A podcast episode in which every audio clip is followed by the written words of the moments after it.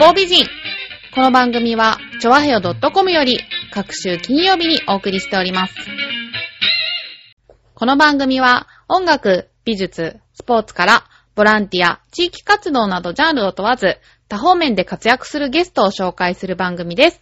タイトルの八方美人は、韓国語では褒め言葉で、多彩多芸、彩色兼美などという意味です。はい。今日のゲストはこの方です。はじめまして、ピアノの大場陽子と申します。はい。よろしくお願いしよろます。。しくお願いしますでは、大場陽子さんのプロフィールをご紹介いたします。はい。埼玉県出身。2010年、日本イタリア協会主催第1回ミュージシア、これイタリア語ですよね。ムジカールテ。ムジカールテにおいて、金賞、著賞をダブル受賞。2012年、ストリートアートプレックス熊本へゲストピアニストとして出演。人名辞典、日本の演奏家、クラシック音楽の1400人に掲載される。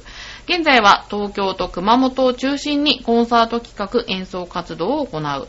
九州では食の魅力をお伝えする、ようこそ、マルシェ、ポコアポコを立ち上げるなど、多岐にわたる活動を展開している。ということで、はい。ピアノは幼少の頃からやる？ピアノはですね、うんあのー出身は実はヤマハ音楽教室。ね、はいはいいわゆるテレビの CM でもあるグループレッスンっていうんですか？はいリズムを叩いたり、みんなで歌を歌ったりっていうのが元々の始まりなんですけれども、それでかなり遅いですね。小学校5年生ぐらいになってから、いわゆるピアノのレッスンっていうのを始めるようになったので、そういう専門的に勉強しようとしたらかなり遅いスタートなんですよあね。、そうなんですか。はい。ピアノって人口が多いから、多いです。そこで本当、に多いです。ね、頭一つ出るのってすごい大変なんだろうなと思うんですけど、家が音楽一家だったとか、ではなく、どちらかというと体育会系なあ、そうなんですか。感じなんですが、東京の千住そうなんです。足立区生まれで。そう見た目はすごくクラシックなお嬢さんって感じなんですけど。いや、もう、ねありがとうございます。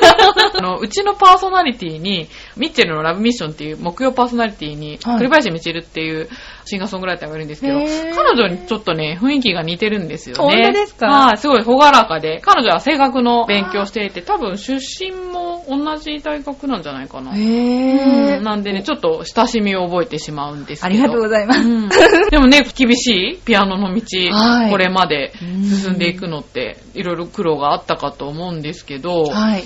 でも振り返ると、私、まあ、ピアノの経歴もさることながら、はい。意外と入院歴が多くてですね。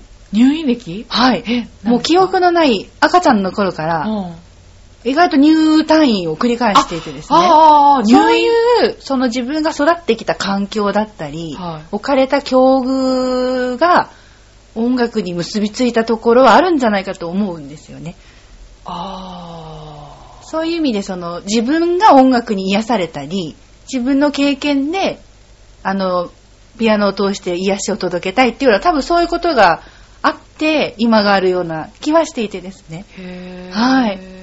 え、お体の方は今は大丈夫なんあですか、今はですね、おかげさまであの、元気なんですが、その幼少の頃はもう、何ですかね、国立小児病院っていう国の。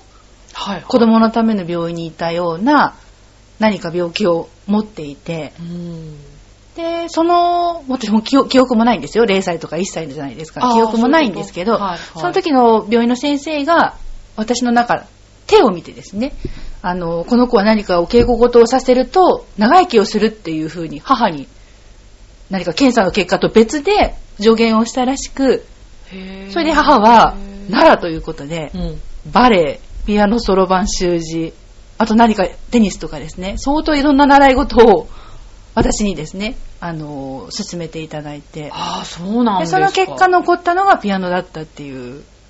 へー。他のは合わなかったんですか？いや、結構頑張ったんですけれども、うん。やっぱり、なんかね、レッスンの日にちも時間も費用もかかるし、うん。あとはその進路を考えた時に、うん。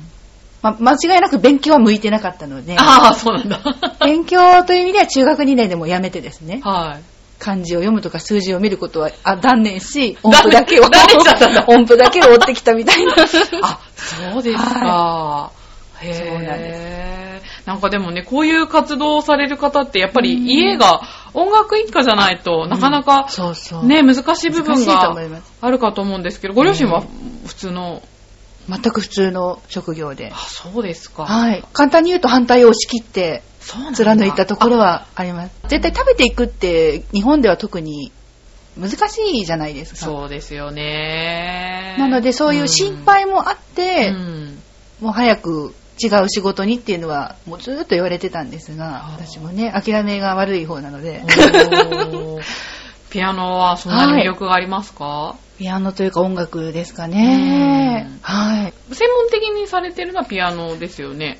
今はピアノなんですが、こええれが私も本当にいろんな、あの、経緯を踏んでいて、はいい、わゆる大学入試ってあるじゃないですか。うん。それで音楽大学って俗には、ね、出身で書きますよね。でもその音楽大学入試の時期に、また入院をしてたもんで、あ、それは別の、あの、骨の病気なんですけど、うん。で、いわゆるその入試の準備が全くできず、うん。あのーまあね、何年かかければよかったんですが、うんあの、自分の本当に行きたいところじゃない学校に、まあ一応浪人をしないで進む形になったんですね。うんでも何かかんか自分の中でこう違うな違うなっていうのがあり、うん半分ピアノはもうなんかきちんとしてなかった時期にジャズに出会ったんですね。あいわゆる学園祭ってあるじゃないですか、はいどこの大学にも、はいうん。そこにあるビッグバンドがプロの方が演奏でやってきて、うん。これはすごいというなんかこう雷が落ちたような衝撃を受けて、で常々私もそのピアノと並行して副科ってあるんですけどクラリネットだったりオーボエだったり経験があったのであもうなんかピアノを忘れてあ。はい。なんとジャズの世界に飛び込みああ、そうなんですか。10年ぐらいあ、10年？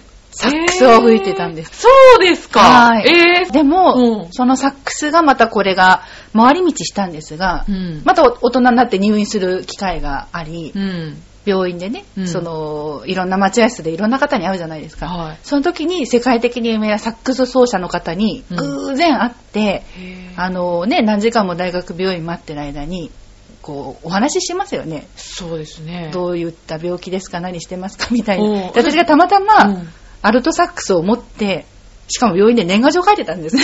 多分1月だったんですけど。はい、はい。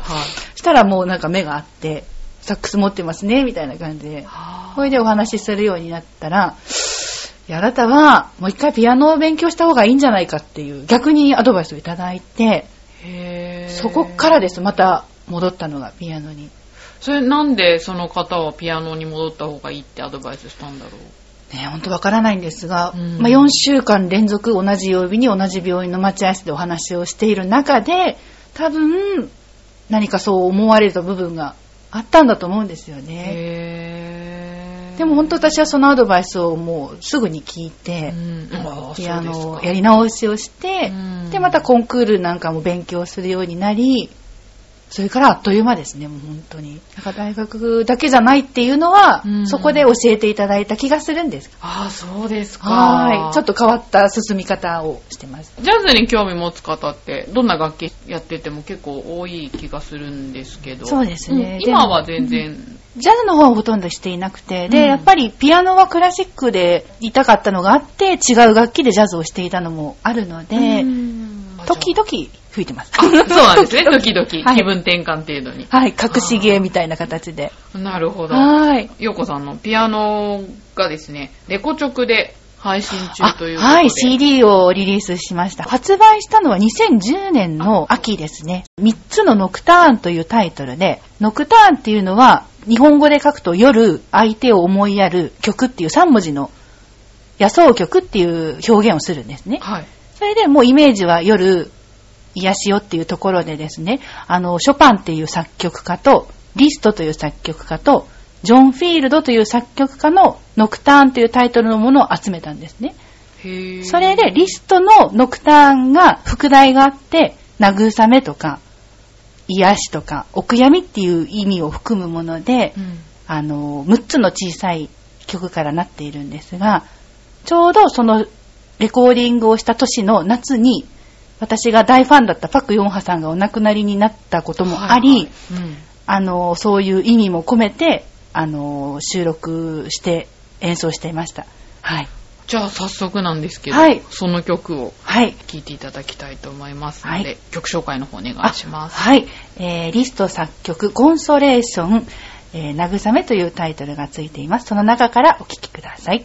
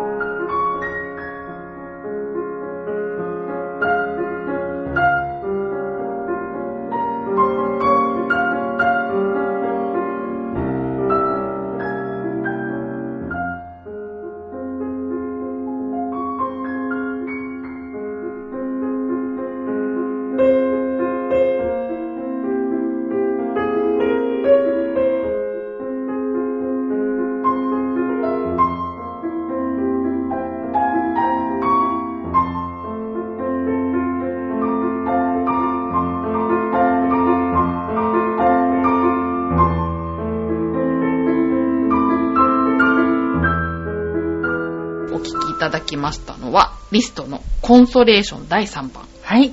すごく優しい音色でお人柄が出ているような。癒し系ですよね。そうですね。もう聞いてたら眠くなったり、あとはこう疲れが取れたり、ああ、そんな感じ。あと伺うのは仕事がはかどる、あイライラしてたのを忘れる、なんかいろんなことはよくいただきます、声を。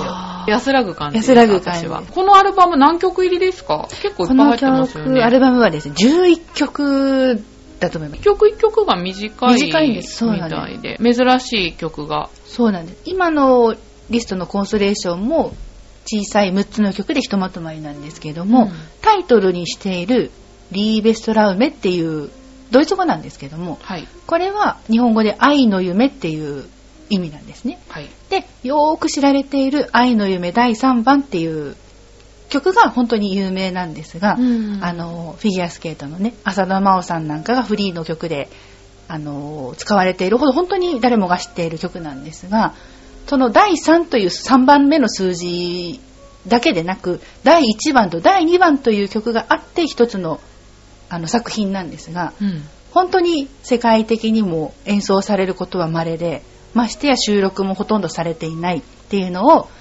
ちょっと知りまして、なら私弾いてみようかなっていう試みでタイトルにもして、あそうなんだ3つと3つといろんな意味合いをかけて、3つのノクターンっていう風にしてるんですよね。なんでね、それ1と2は使われないんでしょうね。もともとうんがその歌の曲で歌詞もついているんですけども、じゃあ歌詞で歌うかってあまり歌われていなくて、本当にまあ3番だけが愛されて、今も有名であるっていう感じでですね。でも本当に1番2番も聴いていただいたら、あらいいんじゃないって 思っていただけると思うんですけれあそうども。ね。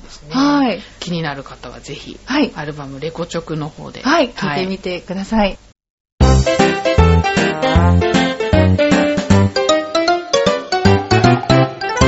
ちょわはよ .com 音楽以外にもいろんなことをされているようそうなんですけど、ええ。熊本に関しては音楽ではなく食の魅力が優先をしていてですね、うん。私も修学旅行ぶりに熊本を訪れた時うんに、うん。あの下通りという大きなショッピングアーケードがあるんですけれどもそこにワクワク市場っていうお店があり当時はもう野菜がですねお店に溢れてたんですよ。でもキャベツだったりはきゅうりだったり果物だったい、り、うん。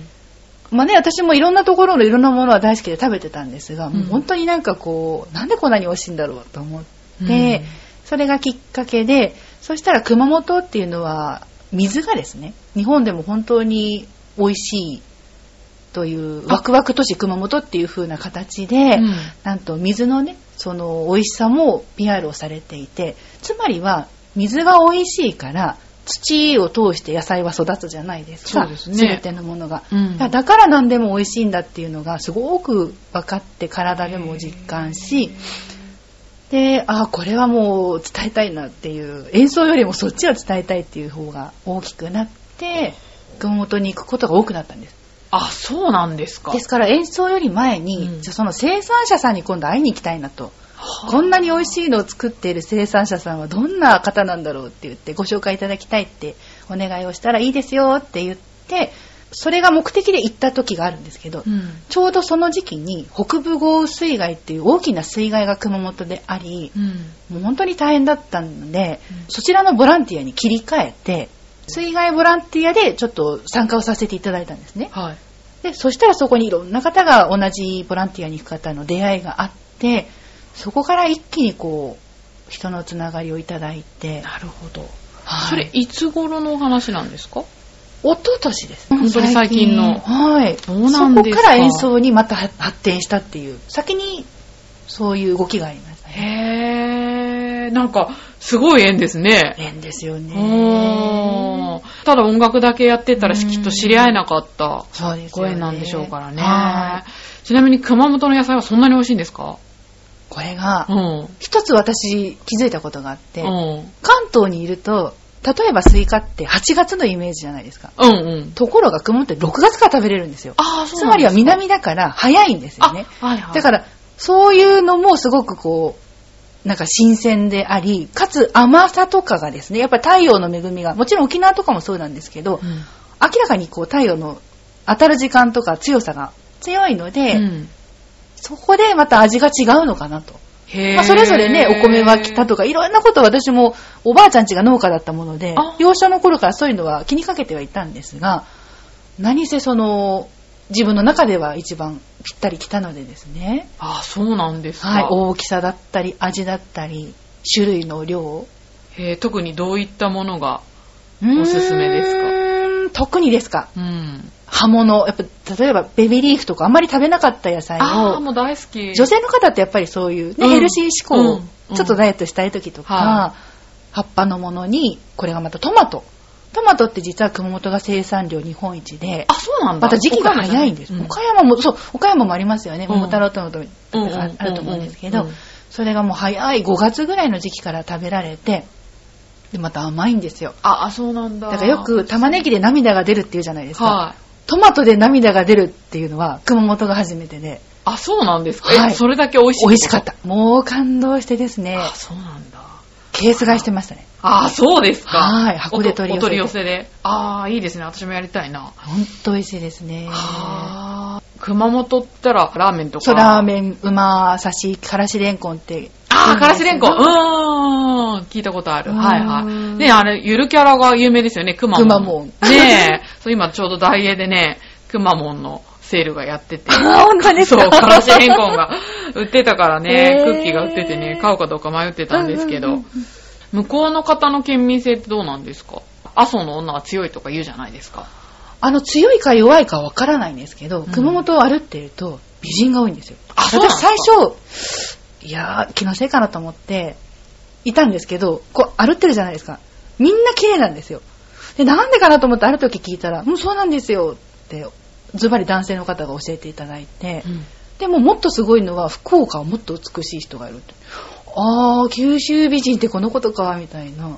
あ、そうなん本ですか。当にね、綺麗な方ばっかりですね。えー、なんか特徴あるんですか？その熊本の女の人の。例えば、東北の人色が白いとかあるじゃないですか。でも思うに、突き詰めるとやっぱ水が美味しいから肌が綺麗だったり、そういう根本的なことじゃないかと思うんですけど、ね、ほんと可愛い方多いんですよ。そうですか。いろんな意味でちょっと熊本 行ってみたいところですね。男性はどうなんですかちなみに。男性、九州男児的な感じですか、もちろん男性も優しいですよ、本当に。俺についてこいみたいな感じなんですかね。あの、私なんかがですね、こう、出入りしても、本当になんか、何でも助けていただいたり、応援していただいたり、だから本当にもう、続いてるんでしょうね。あー、なるほどう。んので他県から突然来たら本当だったら地元じゃないしっていうはずなんですが、うん本当おいでおいでって感じで言っていただいて、へー。不思議なご縁ですね。じゃあまたここで一曲聴いていただきましょう。はい同じくリスト作曲「愛の夢」第3番をお聴きください「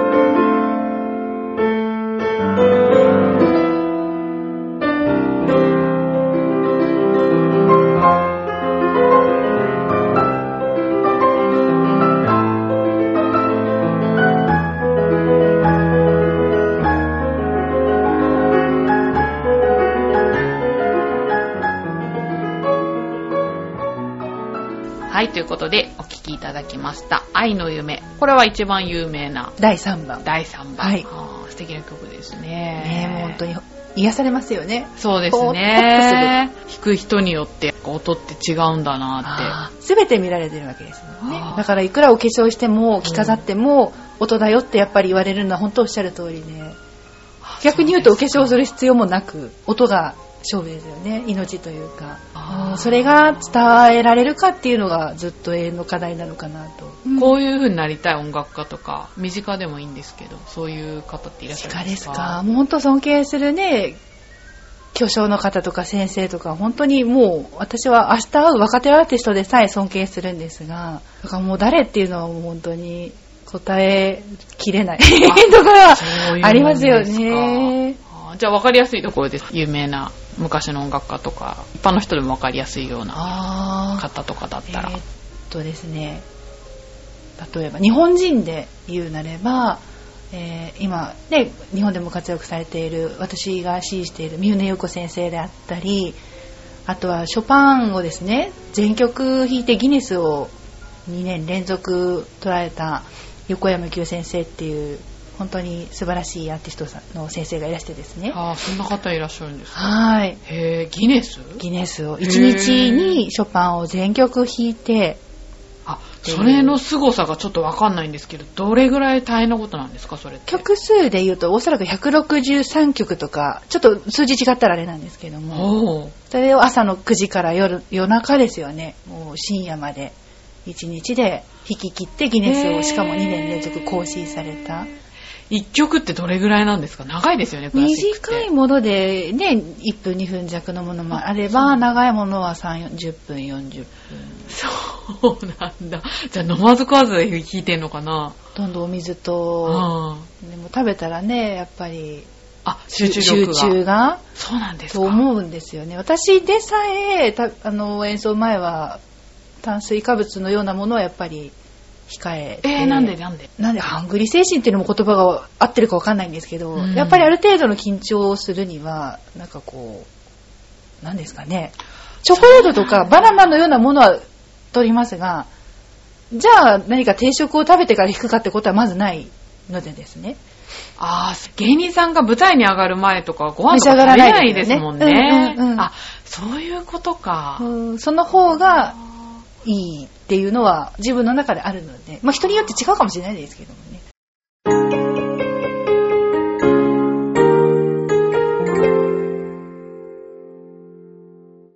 人生の転機。天気、はい。そうですね、やっぱり、その私、先ほどもお話ししました通り、入院歴が多いもんですから、その何かしようとしている途中の入院っていうのは明らかに転機になり、1回目、その大学受験直前に入院した時は、まあ、物理的に病室でピアノが弾けないので、一番お世話になった看護婦さんとか、お医者さんに、すごいなっていう憧れから、もしピアノの道行けなかったらそういう仕事したいなと思って考えたこともあるんですが、逆に言うとその病気をしたことで、それは無理だと。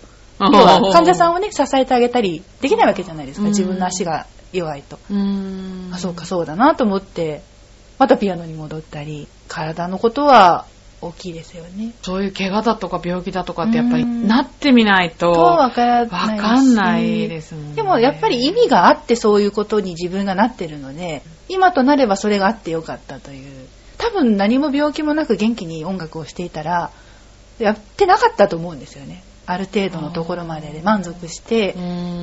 学びきったというかうん。演奏しようという何か伝えたいっていう気にもならなかったと思うんですが、うん。たまたま自分がそういう経験をしたことで音楽と共にいたみたいなに生かされたっていうんですかね。音楽に生かされた部分があるので、はいその継続。ほんとシンプルな継続なんですけどそれだけですよねあでもちゃんとそういう苦労をちゃんと前向きな力に変えているっていうのあはね。あいやもう苦労なんて言葉にも当てはまらないんですがでも本当ピアニストってね世の中で言われる方はうん。海外留学してうん。大きなコンクール取ってっていうのがもうねうん。普通ですしうん。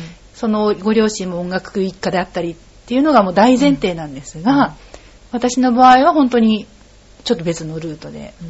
やってきているのでまあ、それがいいんじゃないかなって最近は思うんです。そういういろんなことに関心を持ってるヨコさんだから、弾ける音っていうのがああるんですかね。ですかね。そうありたいですようね。んはい。いろんなことに興味がはいあるように思いますけど、なんかそういうところもちょっとミッチェルに似てるなと思って、あ本当ですちょっと合わせてみたら面白いななんて思いますけど。そうですね。はいピアノ以外のうんうん趣味とかって、趣味ですか？うんえーと、一つはですね、まあ、食べ物の話は先ほどしたんですが、一つあるとすれば、うん、岩盤浴。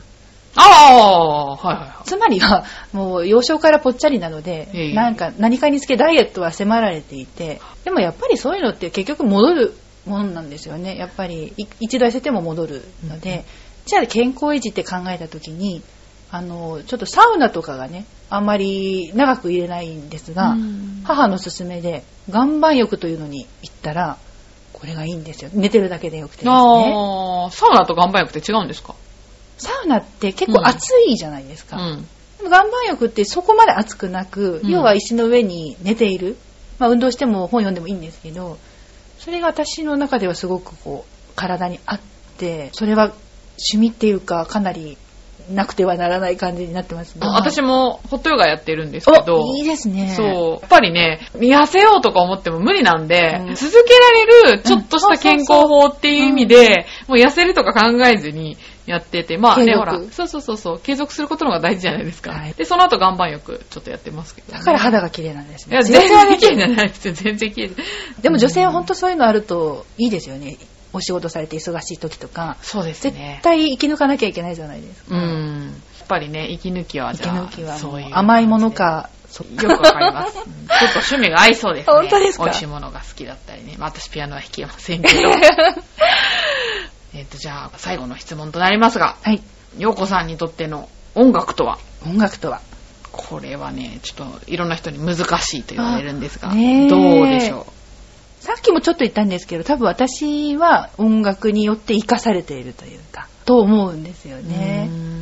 もう頭の中で多分24時間考えてますし、例えばそういう演奏の機会が自分にないならもっと違った歩みがあったと思うんですけども、今もそれがあるということはやっぱりありがたく、一つ一つこうベストを尽くすことでまたつながっているっていうことが繰り返しなので、それがなかったらね、病気のこともたくさん経験があるので、音楽に励まされて痛いものも克服してきたしそういうのをなんか音楽で癒したいっていう気持ちにもなったという全てのところが一本ずーっとつながっていてはだからその幼少の頃先生が何かお稽古事した方が長生きするって言ったのはつまりはそういうことなんじゃないかと思うんです。よね。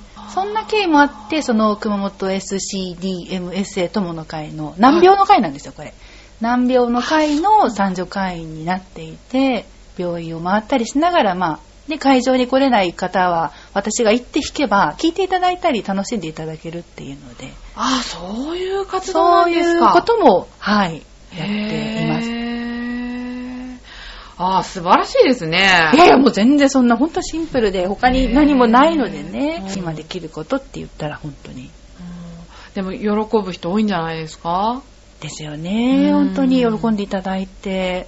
それピアノを持ち込むってことですか？いや、あるところに伺ったり、なければ、うん電子ピアノを持っていくとかはたまたサックスを吹いてしまうとか、ああ。いろいろ考えて。でもなんかね、そういうプロの方で、そうやって慰問とか、うん。そういうボランティアで、うん。そういう自分のできる芸を披露していってる方ってたくさんいらっしゃいますけど、やっぱ、そういうこともやってるから、本業がうまくいくみたいな、そういう風におっしゃる方もいらっしゃいますよね。ねえ、それこそね、もうテレビに出てるような方なんて、ね、またいっぱい素晴らしい方いるんですけど、うん。それじゃなくて自分ができることっていうのが、まあ、あるのでね、大事にしたいなと思っています。ああ、いやー素晴らしいでいすね。やいや、なもうとんでも尊敬しちゃうないですよ。じゃあ、はい。最後にもう一曲、はい。聴いていただきましょうか。曲紹介お願いします。それでは一曲、ショパンのピアノ協奏曲第2番、ヘタンチョウ作品21より第2楽章を聴いてください。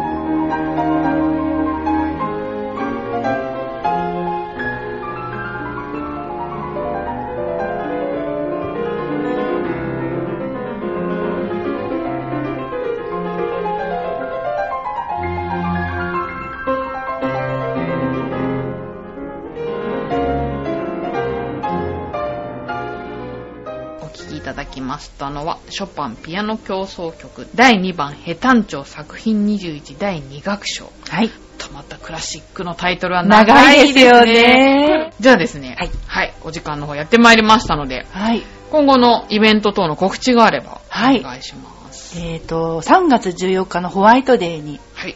熊本県にある県立劇場というコンサートホールがありまして、あの、1800人入る大きな場所なんですけども、そこで、えーポーランドから来日する、ポーランドシレージアフィルハーモニー管弦楽団の熊本公演をするんですね。それをチャリティーのコンサートとして、えー今、目下準備中で、それが2部制なんですけども、うんうん第1部は、0歳から聴ける親子コンサート。うん日頃ね、未就学児の方ってそういうところなかなか行けないじゃないですか。うんうんうんだから泣いてもね、いいし、んなんか飛び回りたくなっちゃってもいいようなお子様もそういうホールでクラシックが聴ける。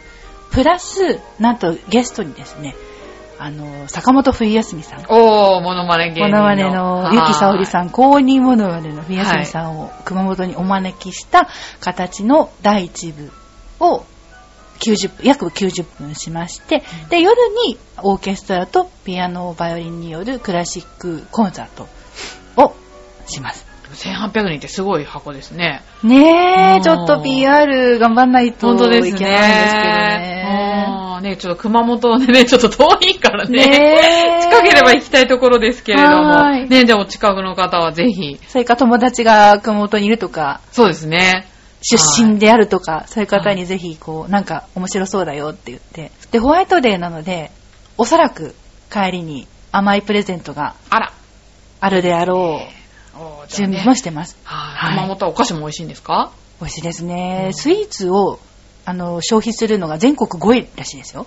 あ、そうなんだ。はい。かなりスイーツ率が高くて、女性。熊本のお菓子って何があるんですか、ちなみに。いきなり団子とか和菓子は有名なんですあが、街中には洋菓子も溢れていて、へー。私あの、スイスさんっていうケーキ屋さんが大好きで、うん大きなシフォンケーキがあるんですよ。あら、いいですね。それを朝食にしたりですね。あら、いいですね。行きたいな、熊本。お取り寄せしましょうか、じゃあ。ああ、そうですね。ねえはいそんな感じではい頑張ってます。じゃあ、お近くの方はぜひ、はい足を運んでいただけたらと思います。はい。はい。じゃあ、目標で締めていただきましょうか。